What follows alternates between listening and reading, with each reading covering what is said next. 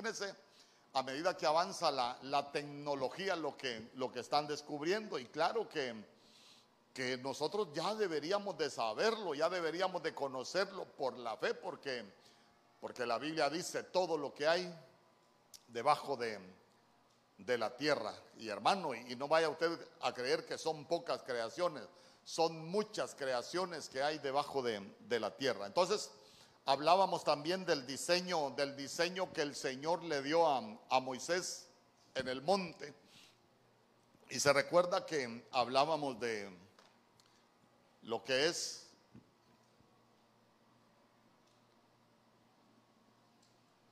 Ay, disculpe usted esa línea, es que como son los cielos.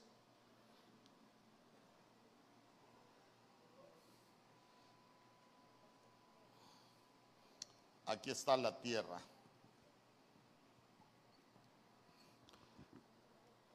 Hablábamos de que este es el atrio, este es el lugar santo y este es el lugar santísimo. Fíjese que, ¿dónde está Adolfo? Por ahí vi a Adolfo. Fíjese que Adolfo me, me mandó un video de un, de un ministerio allá puertorriqueño que hay una hermana que dice que tuvo una revelación y que el que marca con el 666 dice que es Jehová.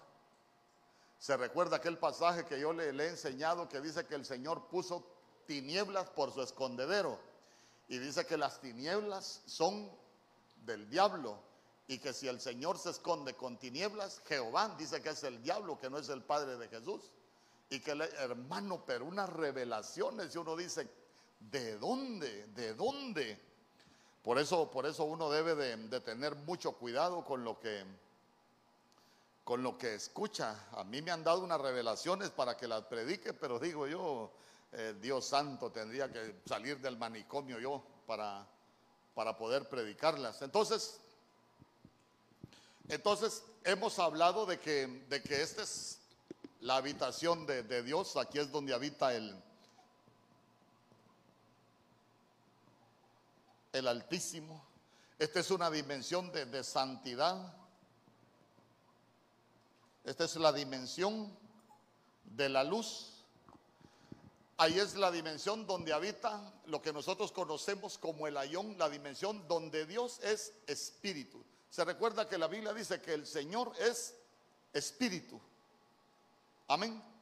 El que habita en una luz inmarcesible, inaccesible, donde habita la esencia, la dimensión de la luz, la dimensión de la pureza, la dimensión de, de santidad, la dimensión donde Dios es espíritu. Pero nosotros también leíamos en Romanos capítulo 1 que lo que nosotros conocemos de Dios son manifestaciones. Amén.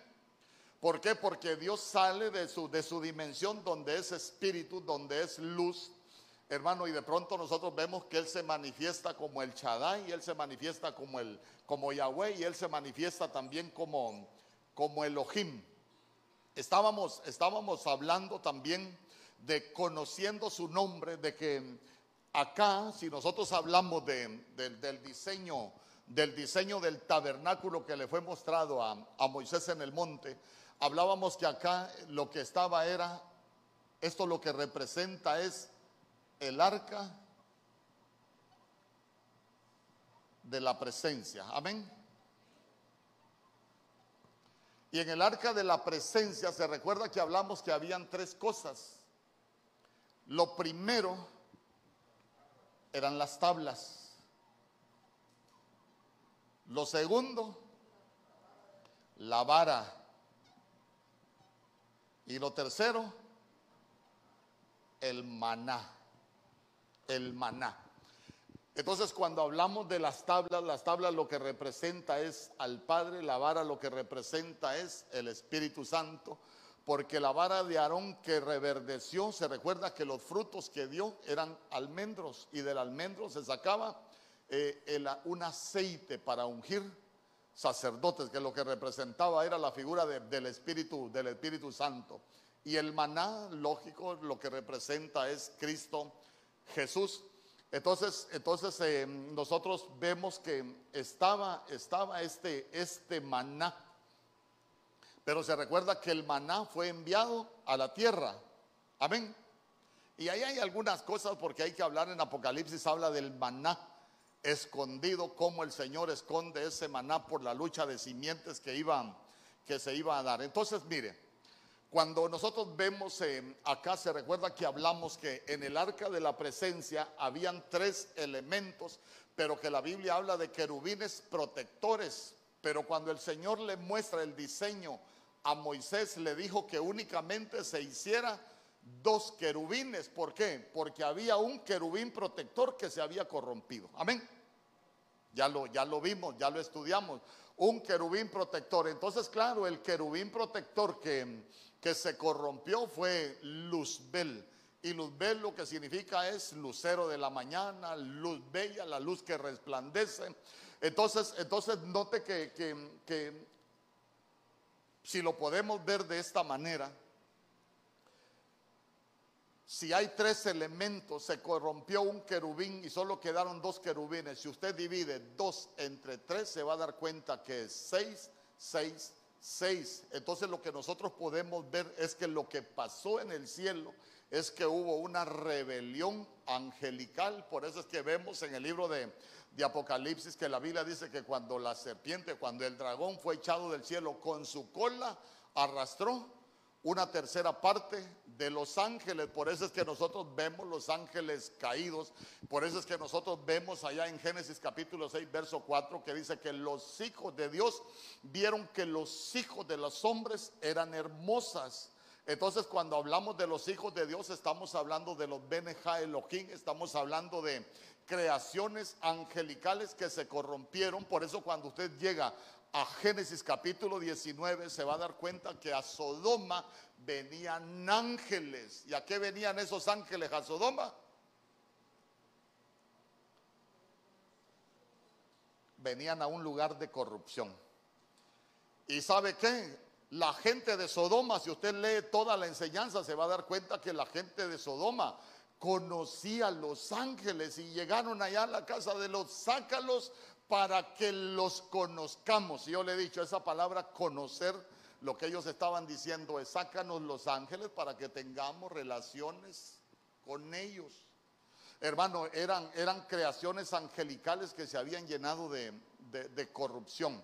Entonces, por eso es que la Biblia dice allá en Pedro, hermano, que hay, en la cárcel están unos ángeles que no guardaron su dignidad, sino que están encarcelados, pero vea que no todos están encarcelados. Ah, igualito como en la vida real. Hay gente que ha cometido crímenes, pero no todos están en la cárcel. Amén. Hay unos que andan, hay unos que andan huyendo. Entonces, al final usted se va a dar cuenta que todo lo que pasa en, lo que es el, diseño celestial, nosotros lo podemos ver reflejado aquí en la, en la tierra. Es más, si hablamos de las cárceles, mire, el sistema de cárceles es igual, usted se va a dar cuenta que, son como... Eh, que son como, como, como lugares intermedios, hermano, donde hay cárceles donde están los presos de, de menor, eh, ¿cómo le podríamos llamar? De menor peligrosidad. Ah, pero hay unas cárceles, hermano, eh, que son como, como quien dice el pozo. Eh, son para, para, las entidades espirituales más terribles. Es más, usted se va a dar cuenta que hay unas cárceles que son para las razas híbridas y las híbridas son mezclas. Por ejemplo, ¿qué es lo que nosotros conocemos como una raza híbrida? Eh, de una yegua con un burro que nace, una mula. Amén. Pero la mula es híbrida, pero es una raza. Entonces, entonces, entonces usted se va a dar cuenta que, que hasta, hasta cárceles para ese tipo de creaciones híbridas hay. ¿Por qué? Porque son de mezclas de lo terrenal con lo celestial. Por eso es que, por eso es que usted se va a dar cuenta que, que En el libro de Apocalipsis capítulo 9 dice que desciende un ángel con la llave del pozo del abismo y cuando abren el pozo del abismo se recuerda que dice que salieron las langostas y cuando usted ve la descripción de las langostas se va a dar cuenta que dice que el cabello era como cabello de mujer y empieza a hablar de la cara, empieza a hablar de la cabeza, empieza a hablar que su cola era como cola de escorpión. Entonces, claro, son razas híbridas, hermano, pero que ahí están presas y que fueron el resultado de toda la degeneración que hubo en el que hubo en el que hubo en los cielos. Algún día le digo, vamos a hablar de, vamos a hablar de, todos, los, de todos los habitantes de, del abismo. ¿Por qué? ¿Cuántos han oído hablar de la Atlántida? ¿Cuántos han oído hablar de la Atlántida? Y se recuerda usted que los científicos andan buscando esa ciudad y ellos dicen que hermano, que la Atlántida que quedaba por aquí, pues fíjese que la Biblia habla de una ciudad que por su maldad el Señor la mandó para el abismo y dice, y esa ciudad no la van a encontrar. Entonces, claro, ellos sí tienen revelación de que hay una ciudad escondida por todo lo que ellos han investigado en la historia. Pero esa ciudad no la van a encontrar. ¿Por qué? Porque la Biblia en el libro de Ezequiel dice que el Señor a esa ciudad por la maldad la encerró en el abismo. Y dice, esta ciudad no la van a encontrar. Mire usted qué, Qué impresionante. Yo no sé si usted lo ha leído. ¿Y por qué no lo ha leído? Bien. Entonces, se recuerda que, que yo le hablé, le hablé de Génesis, lo que para nosotros es Génesis cero.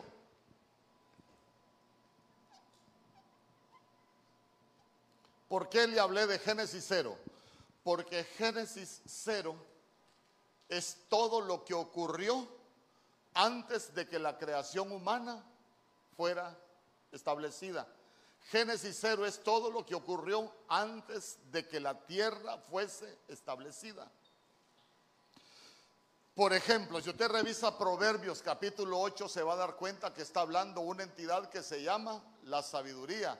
Y la sabiduría dice que ella estaba en el principio con Dios y empieza a hablar la sabiduría y dice, yo era, yo era el arquitecto, como quien dice, yo era em, la que diseñaba y el Señor era el que, el que creaba. Mire usted qué bonito. Pero, pero después la sabiduría empieza a ofrecer sus cosas. Dice que empezó a, ofrecer su vino, como que se la creyó también. Hermano, y mire cuántas, cuántas creaciones aparece que, que se corrompen. Ahí le ruego que si usted tiene alguna pregunta, de lo que vamos a, hablar que usted pueda, usted pueda preguntar. Entonces, mire, también, también yo le he hablado de Génesis 1. ¿Por qué? Porque la Biblia dice en el principio, Aleftaf creó los cielos y la tierra. En el original no dice que en el principio Dios creó los cielos y la tierra. En el original dice, en el principio, Aleph Taf, el primero y el último, el alfa y el omega, creó los cielos y la tierra. Entonces creó los cielos. Entonces, en todo este espacio nosotros podemos encontrar diez cielos. Diez cielos. Y solo creó la tierra. Pero en el verso 2, usted se recuerda que la Biblia dice que la tierra estaba desordenada y vacía. ¿Y qué cubría la faz de la tierra? Las tinieblas. Y en las tinieblas ya de pronto aparece el abismo. Entonces, ¿por qué aparece el abismo ya en, Génesis, en Génesis 1, capítulo 2? ¿Por qué aparece el abismo? Porque ya habían cárceles. Amén. Ah, bueno, vamos a, crear la tierra. Entonces aquí en la tierra vamos a crear las cárceles. Y aquí son las cárceles. Y el Espíritu de Dios se movía sobre la superficie de las aguas. Entonces, entonces usted se va a dar cuenta que cuando usted lee eh, Isaías capítulo 45, verso 18 se va a dar cuenta que, la Biblia dice que el, Señor está hablando y dice, yo Jehová que creé los cielos y la tierra, dice, la creé para ser habitada. Yo no la creé desolada y vacía.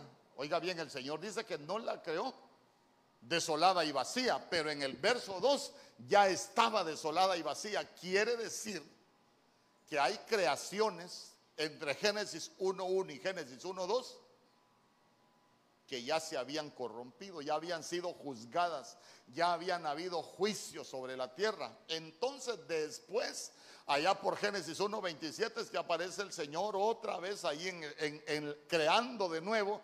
Y es cuando dice, hagamos al hombre a nuestra imagen y a nuestra semejanza. Entonces ahí es donde dice, y creó Dios. Entonces yo le decía, eh, ahí es creación entonces estamos hablando de otro modelo creacional. Hermano, no estamos hablando de, los originales, ni estamos hablando de nada angelical, pero cuando llegamos a Génesis capítulo 2, verso 7, se va a dar cuenta que la Biblia dice, y formó Dios al hombre del polvo de la tierra. Quiere decir que esa es otra creación. ¿Por qué? Porque al primero lo creó y al segundo dice que lo está formando, y si usted es detallista, se va a dar cuenta que la creación de Génesis 1.27, quien la está creando es Elohim, pero la de Génesis 2, capítulo 7, es Yahweh. No es Elohim. Entonces, entonces es más, la de Génesis 1, usted se recuerda que varón y hembra los creó, pero la de Génesis 2 le tuvo que buscar ayuda idónea. Amén. Y ya la mujer se la sacó de, de la costilla. Ni tan siquiera la formó del polvo de la tierra. Ni tan siquiera la creó. ¿Estamos de acuerdo? Yo creo que no estamos muy de acuerdo. ¿eh? Yo le he dicho, los martes vengas ahí con, con sus oídos bien, bien circuncidados porque, ay hermano, Entonces, vea usted que acá se corrompió un querubín protector y en, la, y en la, tapa de la, del arca de la, de la presencia solo quedan dos querubines y recuérdese que eso es algo que en hebreo se escribe caforet y el caforet lo que se conoce es como asiento de misericordia. Guárdese eso, la tapa del arca es lo que se conoce como asiento de misericordia, porque nos va a servir para lo que vamos a aprender hoy, nos va a servir. Entonces, sigamos.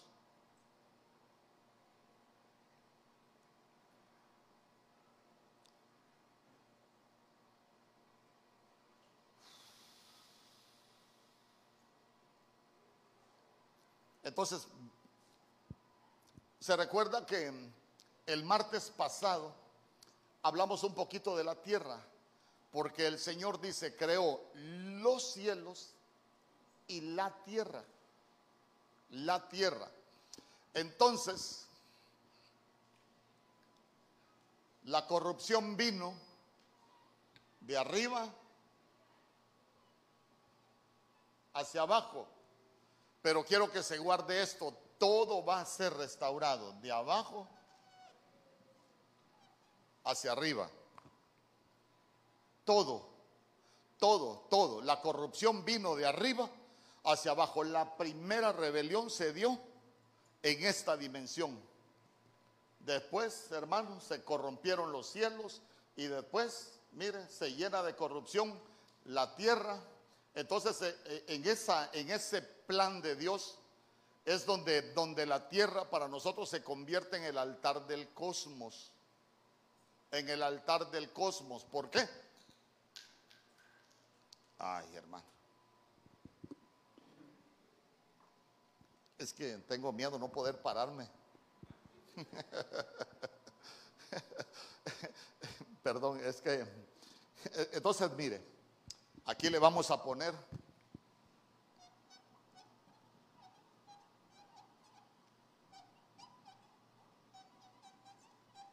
Se recuerda que le hablaba de Juan 3:16 y que cuando usted lee en la Biblia Reina Valera 1960, porque de tal manera amó Dios al mundo, la Biblia en el original no está hablando del mundo. ¿Se recuerda qué significa esa palabra mundo?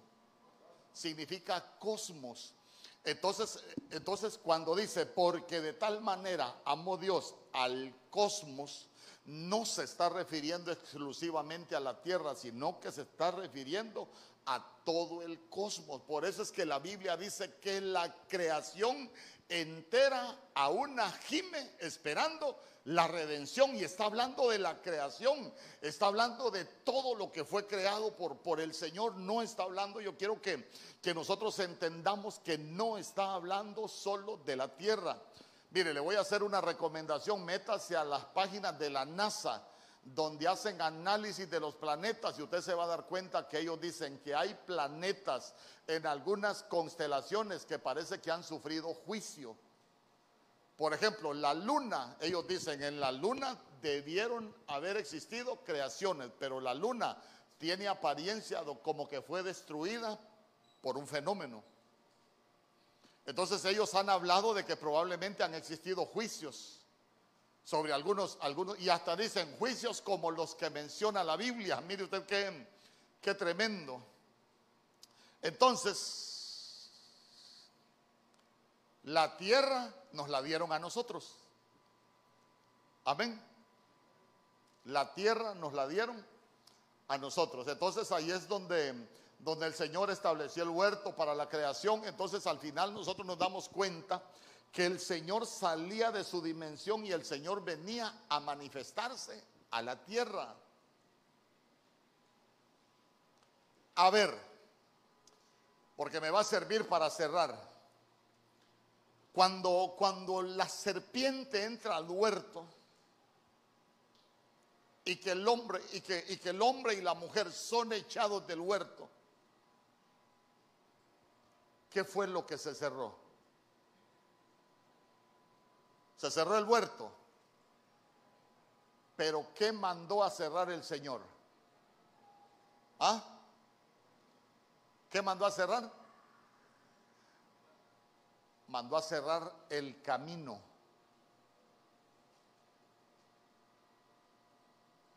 Yo espero que haya leído por lo menos Génesis capítulo 3 del verso 23 y creo que es capítulo 3 allá por el verso 23 y 24. ¿O quiere que lo leamos? Leámoslo pues.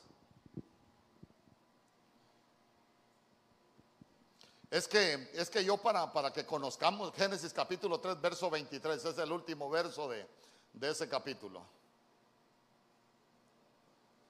Entonces, entonces nosotros necesitamos, mire, para conocer el nombre, ay, nosotros, yo no es que esté dando vueltas con ustedes, que este es un tema que no se lo voy a, enseñar en dos horas, no, a esto tenemos que, que sacarle la crema a nosotros.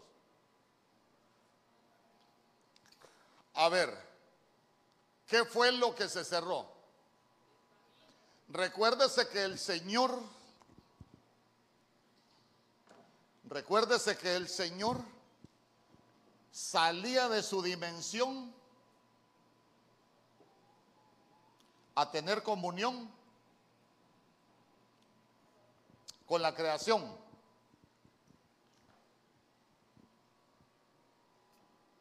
Pero la serpiente también conocía el camino para entrar al huerto, porque ¿cómo entró? Lógico, para entrar a un lugar hay que conocer el camino. Entonces, entonces, el Señor cierra el huerto, pero usted se va a dar cuenta que lo que mandó a cerrar fue el camino.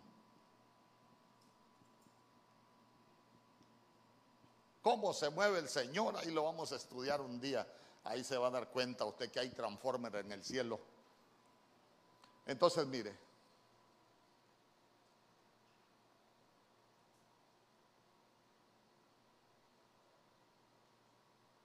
Génesis capítulo 3, verso 23 es ese. ¿Y el 24? Ahí está. Echó pues fuera al hombre y puso al oriente del huerto. Usted ha escuchado que la Biblia dice, hay un río que hoy fluye el, río de Ezequiel, ¿de dónde fluye? Del oriente. ¿Y, ¿Y por qué hablan del oriente?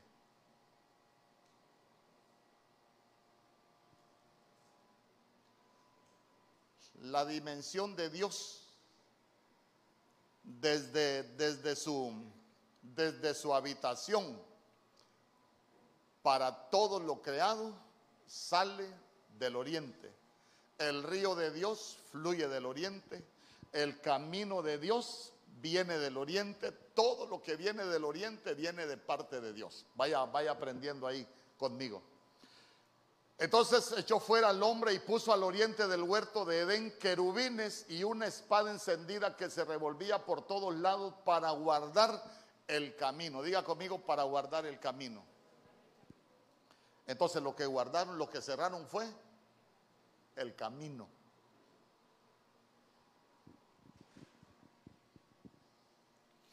Y como estoy hablando del atrio, como estoy hablando del atrio, en Juan 14, 6, que dijo nuestro Señor Jesús.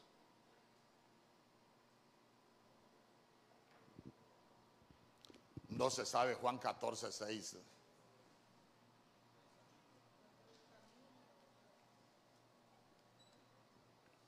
Aquí le voy a poner.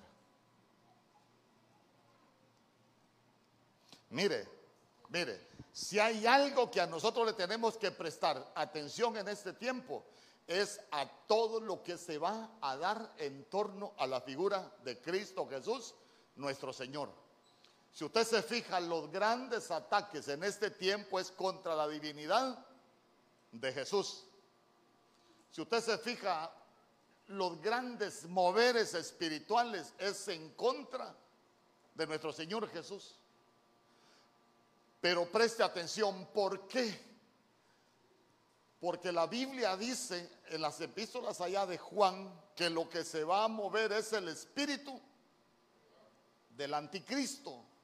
¿Por qué? Porque el espíritu del anticristo va a ser la antesala porque lo que la serpiente está buscando es que nosotros no encontremos el camino. ¿Me explico?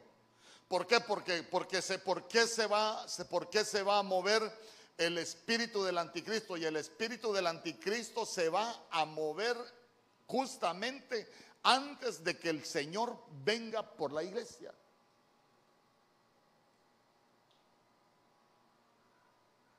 Entonces, en Juan capítulo 14, verso 6, él dijo, yo soy como estamos hablando del atrio, nuestro Señor Jesús vino al atrio y nosotros necesitamos conocer ese nombre. Entonces, mire, Él dijo, yo soy el camino.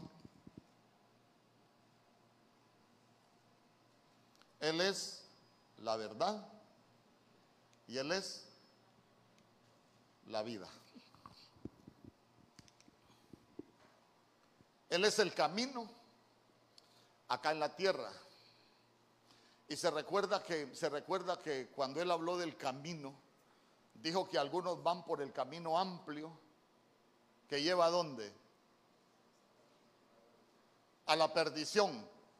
Pero que nosotros debemos de buscar el camino angosto, porque el camino angosto es el que lleva a el camino amplio dice que muchos lo hayan, muchos lo hayan, pero el camino angosto no todos lo hallamos. ¿Sabe por qué? Porque el camino, cuando, si nosotros hablamos de camino angosto, es que nosotros vamos caminando, pero nosotros nos damos cuenta que ya no nos podemos desviar ni a derecha ni a izquierda porque caemos.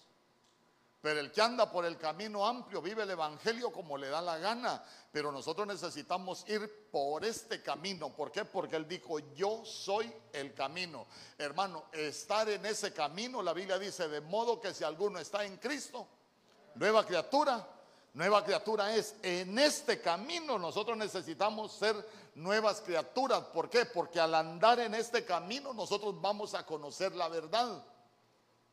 Y eh, la verdad es estar ya en el lugar santo. Y después de que pasamos al lugar santo, nosotros podemos llegar a la vida. ¿Por qué? Porque la promesa del reino es la vida eterna. Dísame conmigo. Pero necesitamos andar por el camino, conocer la verdad para alcanzar la vida.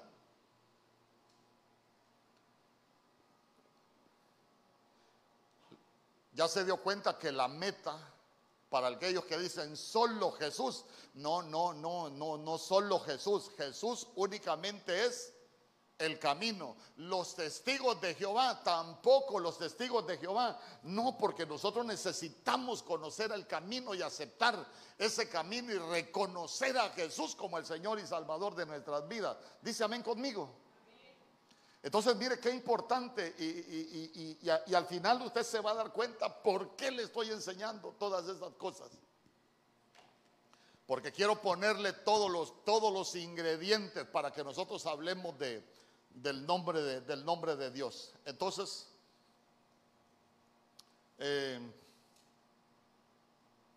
ya le dije también que, que la tierra, aparte de ser el altar del cosmos, también es lugar de cárceles. Cárceles.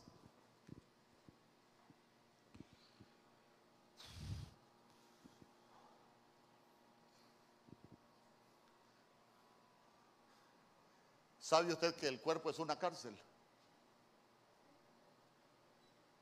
Perdón, ¿sabe usted que el cuerpo es una cárcel?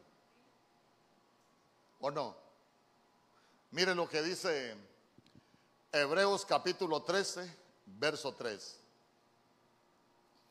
Acordaos de los presos, como si estuvierais presos juntamente con ellos, y de los maltratados como que también vosotros mismos estáis donde?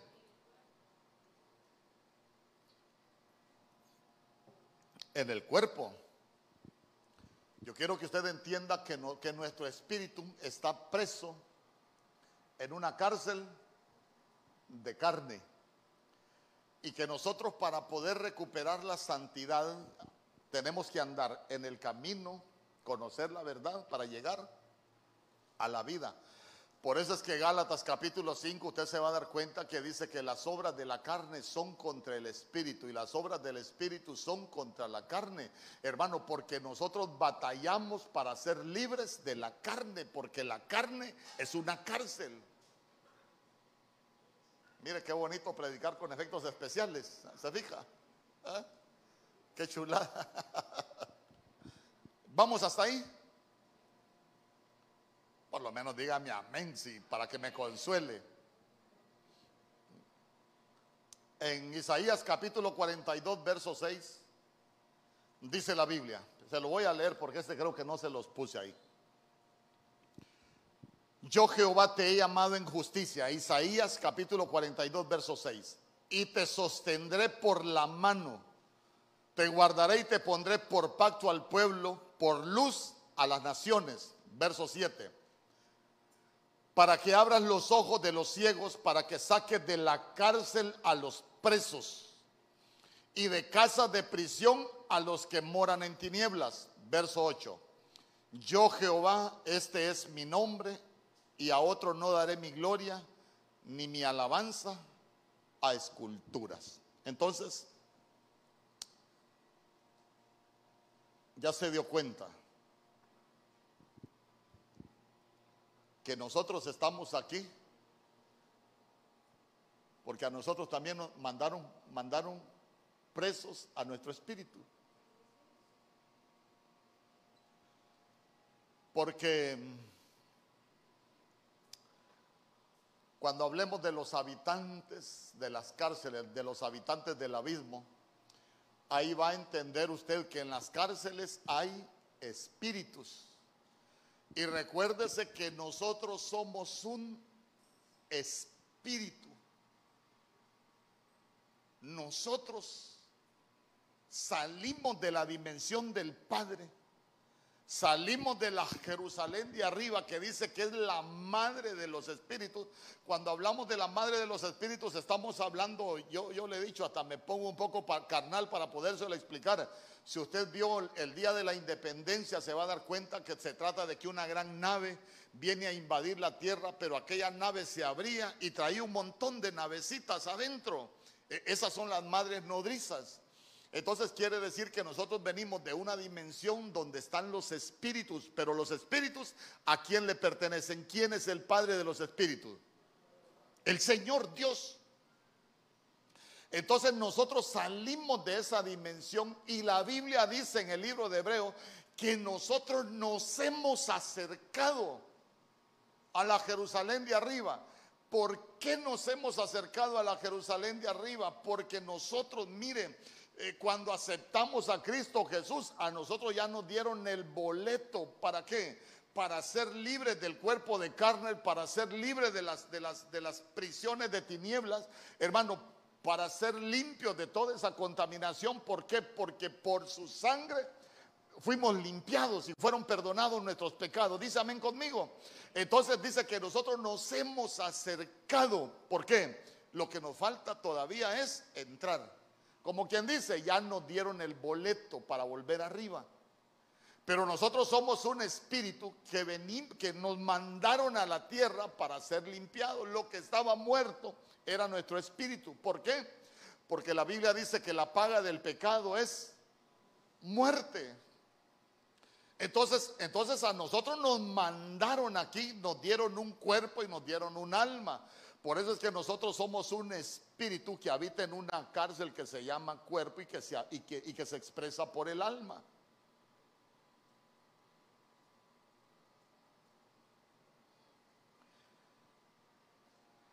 Por eso es que la Biblia dice que nuestro Señor Jesús vivificó nuestros espíritus y estando muertos en delitos y pecados nos dio vida juntamente con Él.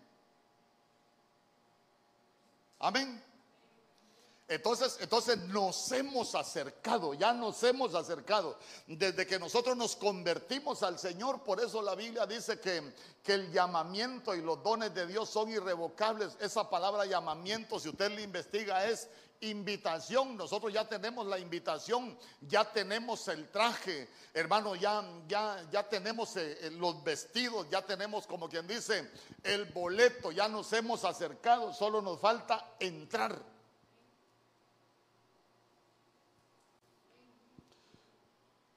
Ahora bien, aquí cerraron el camino, pero usted se recuerda qué tipo de camino es este que abrió Cristo Jesús.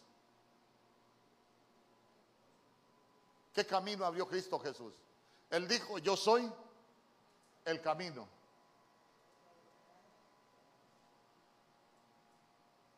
Hebreos capítulo 10, ¿no lo ha leído usted? Bueno, váyase conmigo a Hebreos.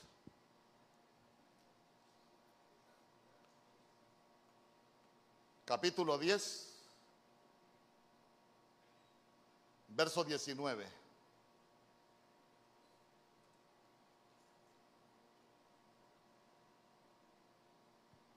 Me lo voy a llevar al final para después enseñarle lo demás. Hebreos capítulo 10, verso 19. A ver, alguien que, que lo lea ahí con voz de mando.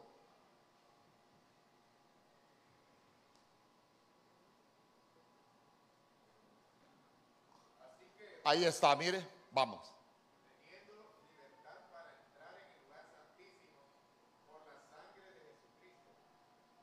Mire, así que hermanos, teniendo libertad para entrar en el lugar santísimo, ¿por la qué? Ah, entonces, entonces quiere decir que nosotros aquí estábamos encarcelados.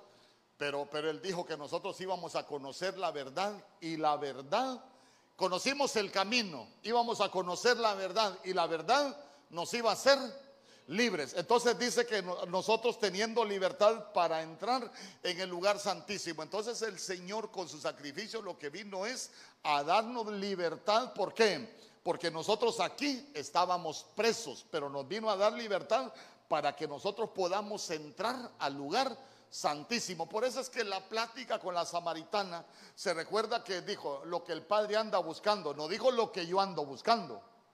¿Por qué? Porque quiero que se guarde algo en el corazón. Cristo Jesús es el camino. Él solo era el medio, por eso le dijo, el Padre lo que anda buscando, el Padre acá, vamos a irnos a esta dimensión. ¿Por qué? Porque esta es la dimensión que se está restaurando. Este es el camino que, vino a, a, prepararse de nuevo. Entonces, entonces dijo que lo que anda buscando son adoradores que le adoren en espíritu y en verdad, claro, porque aquí es, vivificado nuestro espíritu, nosotros conocemos la verdad y tenemos la vida eterna para volver a entrar a la dimensión donde está el árbol de la vida. Porque ese camino fue el que se cerró. Entonces él dijo, yo soy el camino. Pero mire lo que dice el verso 20. Ahí quiero que, ahí quiero que vea usted el verso 20. Pero ¿cómo es ese camino? Ah, yo soy el camino, pero dice que este es un camino que tiene dos cosas. Nuevo y vivo. Nuevo y vivo. ¿Por qué camino nuevo? ¿Por qué camino nuevo? Porque el camino original está cerrado.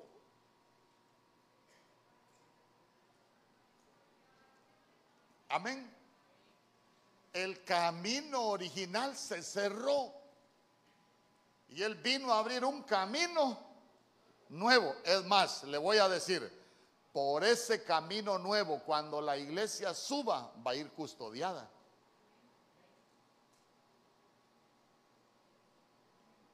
¿Por qué le digo que va a ir custodiada? ¿Se recuerda usted que en el cantar de los cantares dice, he ahí la litera de Salomón? La litera de Salomón es donde sube la desposada. La litera de Salomón es cuando sube la novia que se va a casar. He ahí la litera de Salomón.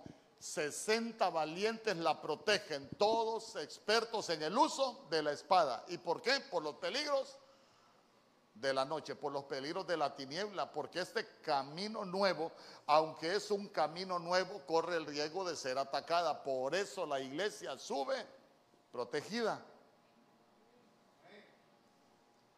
¿Y por qué sube protegida?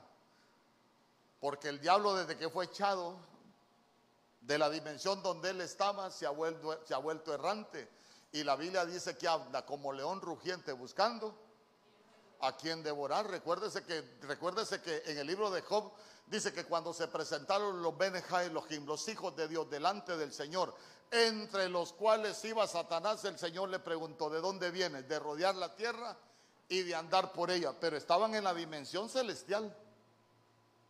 Acá está mandando su reporte. Ah, entonces quiere decir que, entonces quiere decir que el diablo puede atacar la carroza nupcial. Vamos subiendo, claro, y sigue atacando. Mire, ya lo llevé al final. Entonces, entonces ya se dio cuenta porque habla de habla de un camino nuevo y vivo. Entonces, mire, acá solo vamos a hablar algunas cosas porque yo creo que ya el tiempo, ¿cuánto tiempo llevamos? ni puse el reloj. Me salvé. Cero minutos llevamos. Pero creo que llevamos como una hora ya. Entonces, mire en el lugar santísimo, en el diseño del tabernáculo, ¿qué había? En el, lugar santísimo, ¿qué había? No, el arca del pacto, perdón, en el lugar santo, perdón, el lugar santo, sí. ¿Qué había en el lugar santo? En el lugar santo estaba el pan, estaba la mesa, estaba el candelero ¿Y qué más estaba? El altar del incienso. El altar del incienso.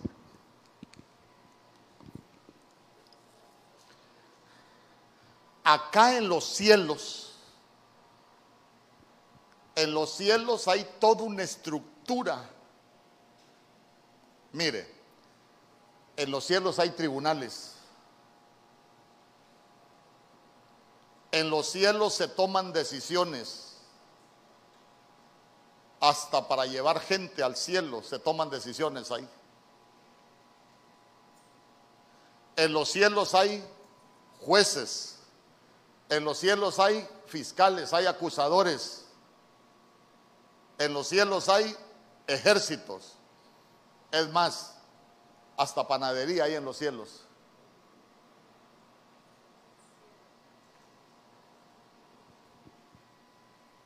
Cuando Elías estaba encuevado que se había debilitado, ¿qué le trajo un ángel? ¿Qué le trajo? Una torta, una torta de ángeles y que le dijo que comiera. ¿Y qué pasó cuando comió de esa torta que le mandaron del cielo? Corrió 40 días y 40 noches. Hay, hay panaderías en el cielo. sí, hermano.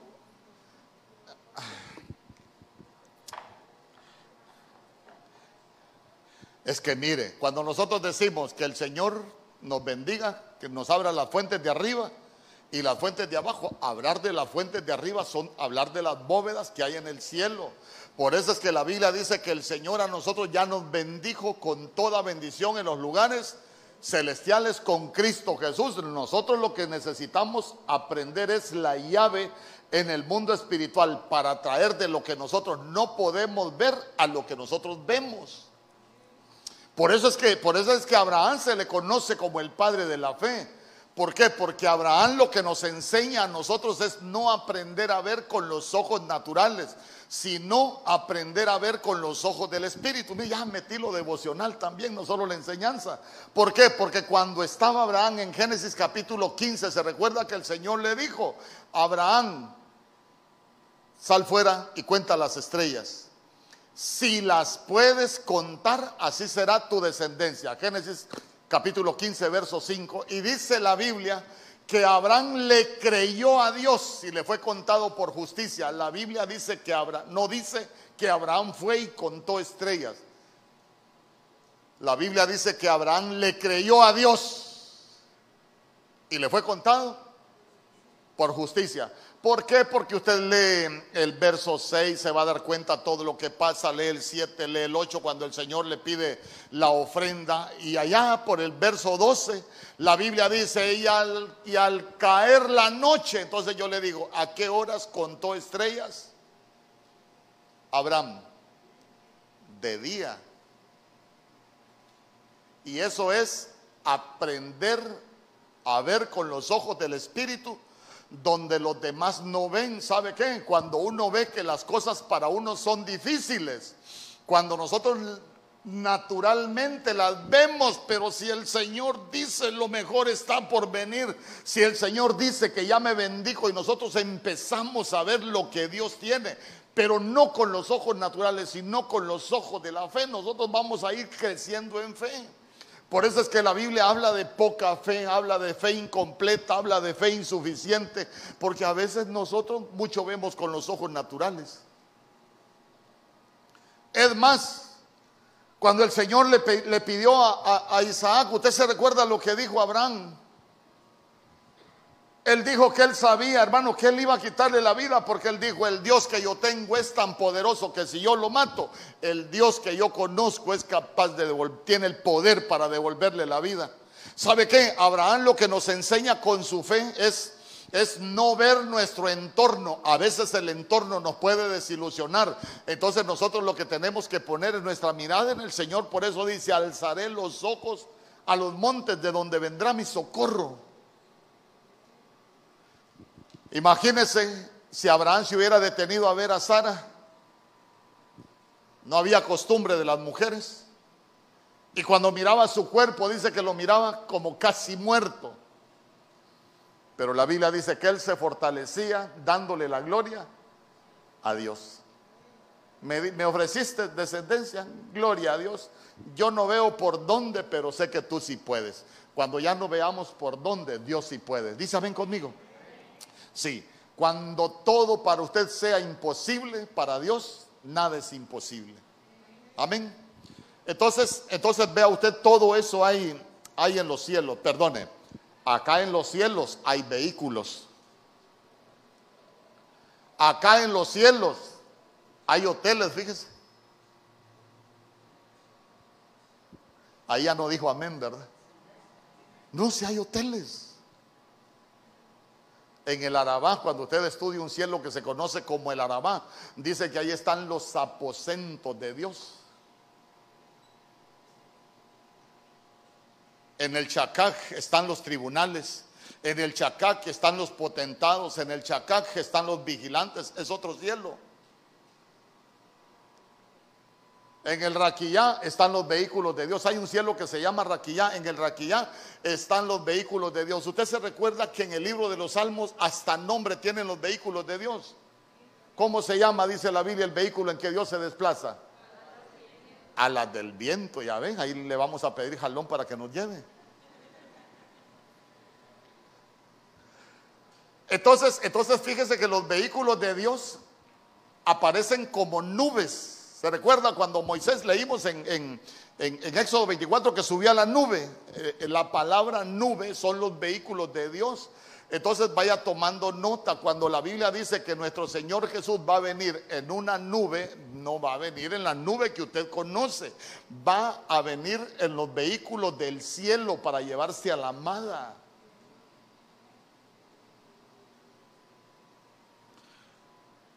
Pero Solo quiero que se dé cuenta que todo lo que hay en el lugar santísimo, ¿por qué? ¿Por qué quiero que se dé cuenta?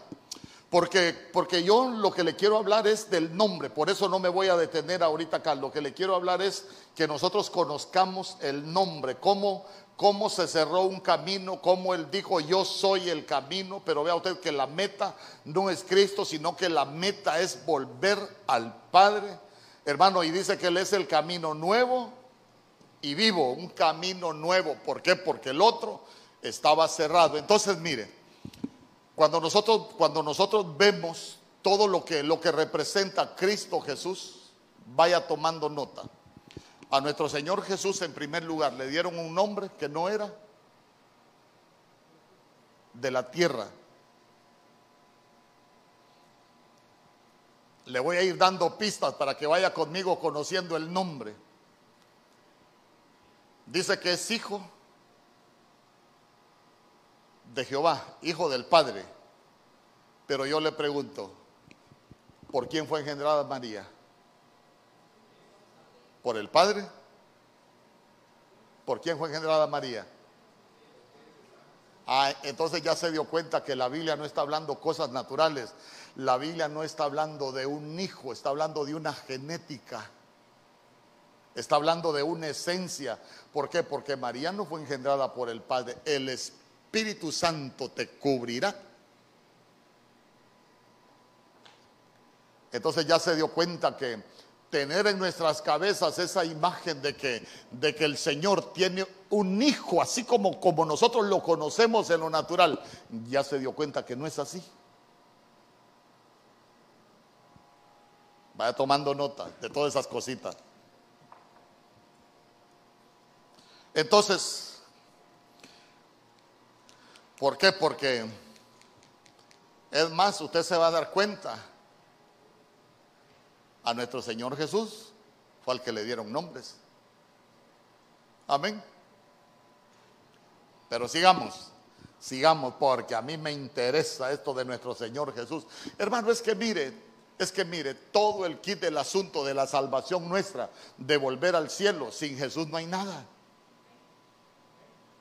Aquellos que, están teniendo el poco, el sacrificio de Jesús, aquellos que dejaron de creer en Jesús, perdónenme, perdónenme, pero, pero si usted ve la escritura y ve lo que, los planes de Dios y usted va conociendo lo que la Biblia enseña, ellos se quedaron sin salvación.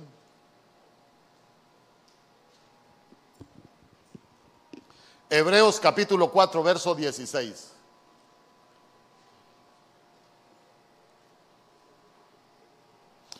Acerquémonos pues confiadamente. ¿A dónde dice?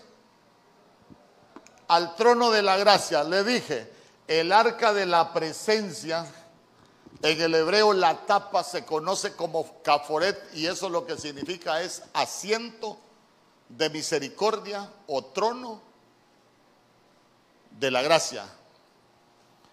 asiento de misericordia o trono de la gracia.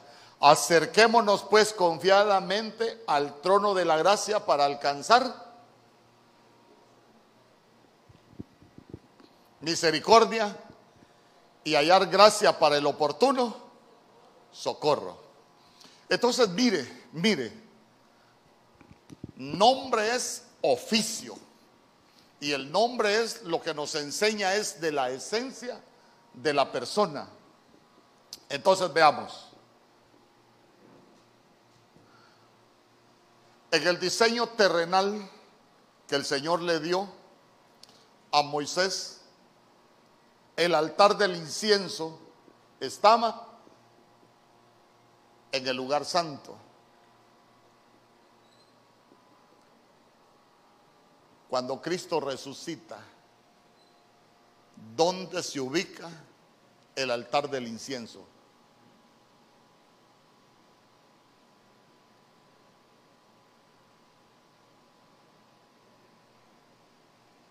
Perdón. ¿Dónde se ubica el altar del incienso? Dice que Él nos dio acceso, y ya lo vamos a leer, Él nos dio acceso. Este manto se rompió por el velo de su carne. Esta pared intermedia Él la derribó y nosotros tenemos acceso. Pero ¿dónde se ubica el altar del incienso después de que Él hace todo eso? Es que el altar del incienso es, es son las oraciones nuestras. Pero vea usted que antes, antes las oraciones nuestras, hermanos, nosotros orábamos, em, llegaban al altar del incienso y allí el sumo sacerdote intercede, pero ahora tenemos un sumo sacerdote que está sentado ¿dónde? A la diestra del Padre. Entonces, ¿dónde está el altar del incienso hoy? ¿Ah? Está en el lugar santísimo. Por eso es que la Biblia dice, acerquémonos confiadamente al trono de la gracia. Entonces, entonces nosotros nos damos cuenta que este altar del incienso fue trasladado. ¿Por qué? Porque Cristo Jesús cuando resucita, Él es el camino nuevo, Él sube a los cielos y Él se sienta a la derecha del Padre. Entonces, entonces, por eso es que dice que nosotros nos acerquemos confiadamente al trono de la gracia. Ya no nos quedamos aquí. ¿Me explico? Usted como que no me cree. Hebreos capítulo 9, verso 3.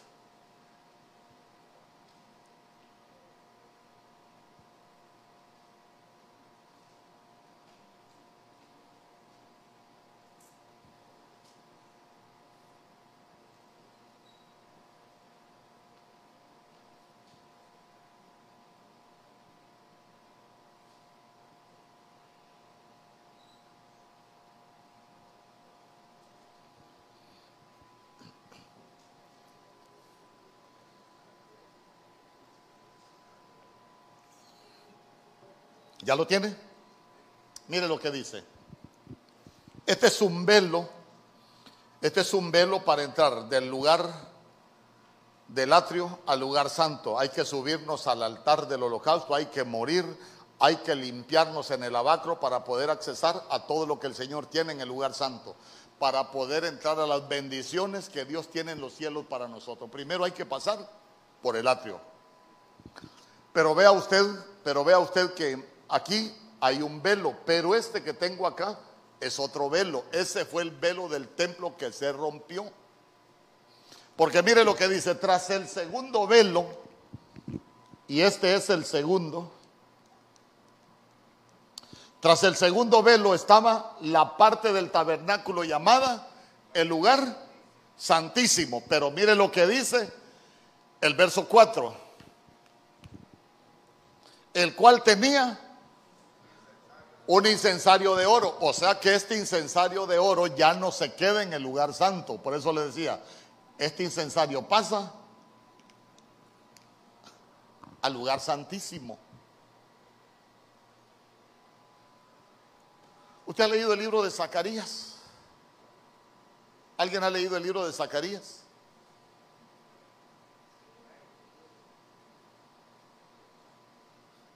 Zacarías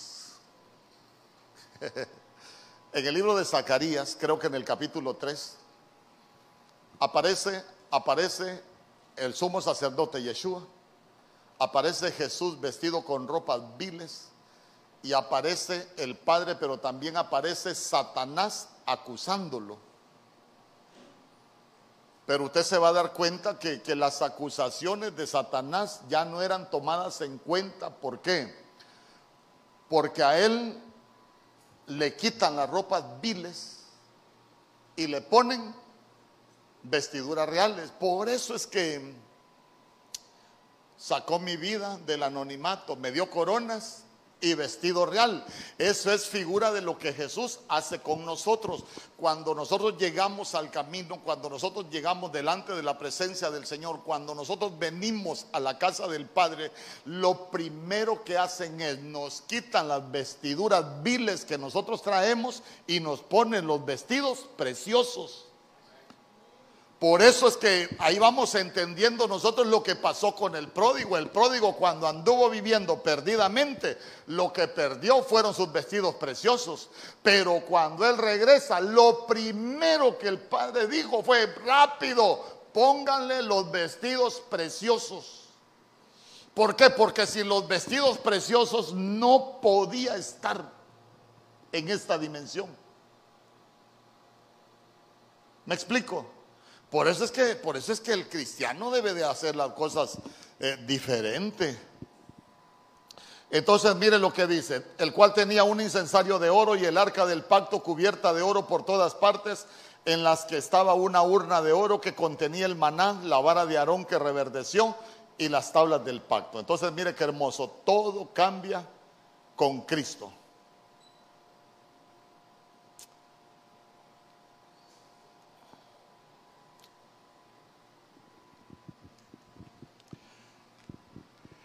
En Apocalipsis capítulo 2, verso 17. Apocalipsis capítulo 2, verso 17. Quiero que se vaya conmigo.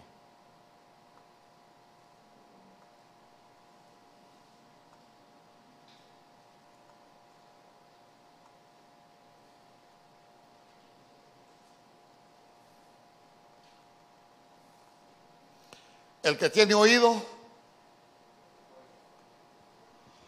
Oiga lo que el Espíritu dice a las iglesias. Al vencedor le daré del maná escondido. ¿Quién es el maná escondido? ¿Y quién es el único intercesor entre Dios y los hombres? Ah, no es la Virgen María. No se engañen aquellos que, que creen que María. No, María no es nada. Ni tampoco es una virgen. No estaba hablando de virgen por deidad. Estaba hablando virgen porque era una joven desposada. Tampoco es que era que me perdone María por hablar mal de ella. Eh, le daré del maná escondido y le daré una piedrecita blanca y grabado en la piedrecita un nombre nuevo, el cual nadie conoce sino aquel que lo recibe. Entonces, ¿quién es el maná? ¿Por qué escondido? Bueno, ya usted sabe por qué es maná escondido. Quiero llevarlo algo y ya con esto voy a ir cerrando. Primera de Reyes, capítulo 8, verso 9.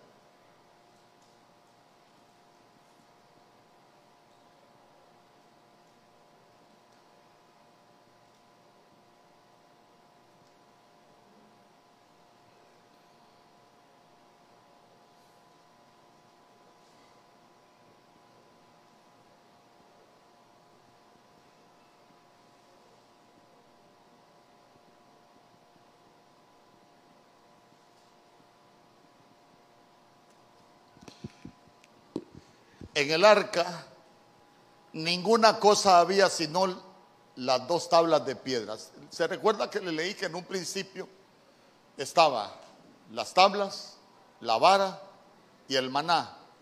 Y que en Apocalipsis estamos viendo que también en el arca estaba las tablas, la vara y el maná. Pero escuche bien, en el arca ninguna cosa había sino las dos tablas de piedra que ahí había puesto Moisés en Horeb, donde Jehová hizo pacto con los hijos de Israel cuando salieron de la tierra de Egipto. Yo le pregunto, ¿por qué cuando habla del arca en ese verso no aparece ni la vara ni aparece el maná? No había nada más, solo las tablas. ¿Por qué?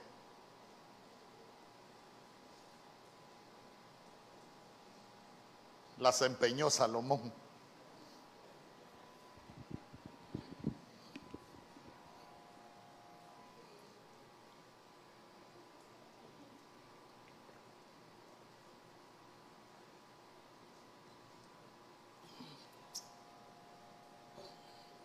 Le pregunto,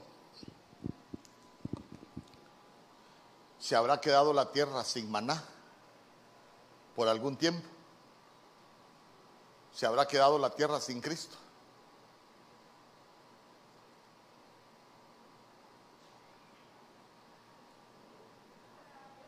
¿Mm? Le pregunto, se habrá quedado la tierra sin Cristo porque el maná es figura de Cristo. Cuando Él muere, ¿a dónde fue? Entonces Él no fue al cielo ni se quedó en la tierra. La tierra se quedó sin Cristo, se quedó sin maná. El arca se quedó sin maná.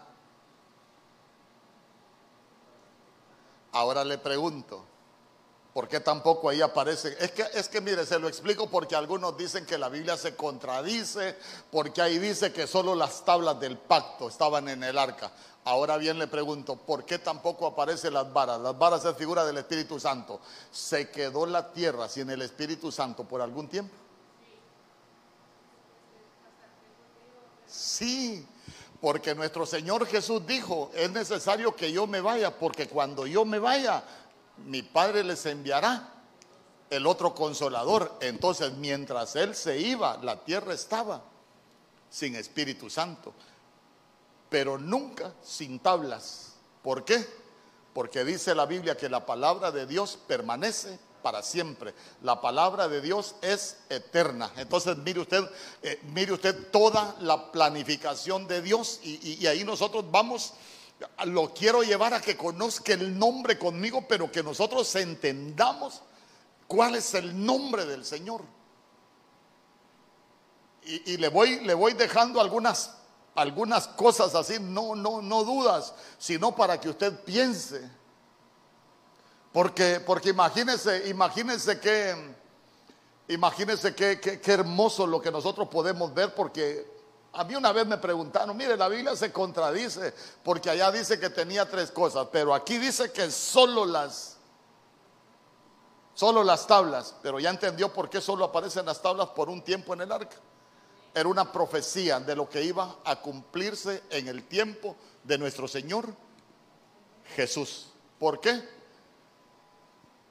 Porque Él va y recupera su posición y cuando todo se restaure, que la iglesia que está siendo santificada por el Espíritu llegue al cielo, ¿con quién vamos a llegar nosotros? Con el Espíritu Santo.